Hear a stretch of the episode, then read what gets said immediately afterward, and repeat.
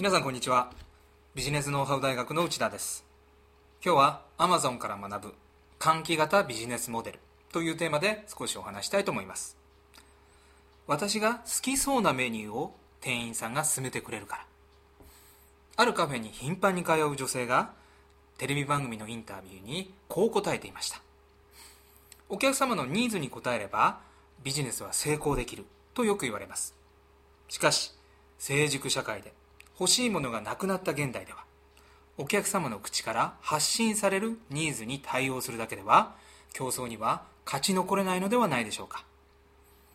今回紹介した店員さんのようにお客様のニーズを先読みすること先回りすることが重要になるのです。言われてみればそれいいね。なるほどその通りだね。こんな言葉をお客様からもらえるようにビジネスを組み立てることが必要です。もちろんこれはお客様と直接接する業種に限りません。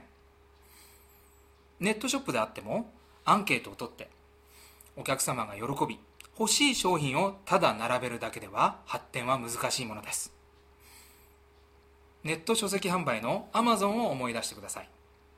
探してる本が表示されるとそのそれと同時にその本を購入した別の人が他にどんな本を買っているのかが表示されます。あこの本も良さそうだなと気づくことが私は何度もありました。お客様の要望にできるだけ早く正確に答えることも重要ですがニーズを喚起する新しい価値観をお客様の頭の中に構築することも重視すべきではないでしょうか。さああなたのビジネスでも考えてみてください。今回はここまでです。それではまた次回をお楽しみに。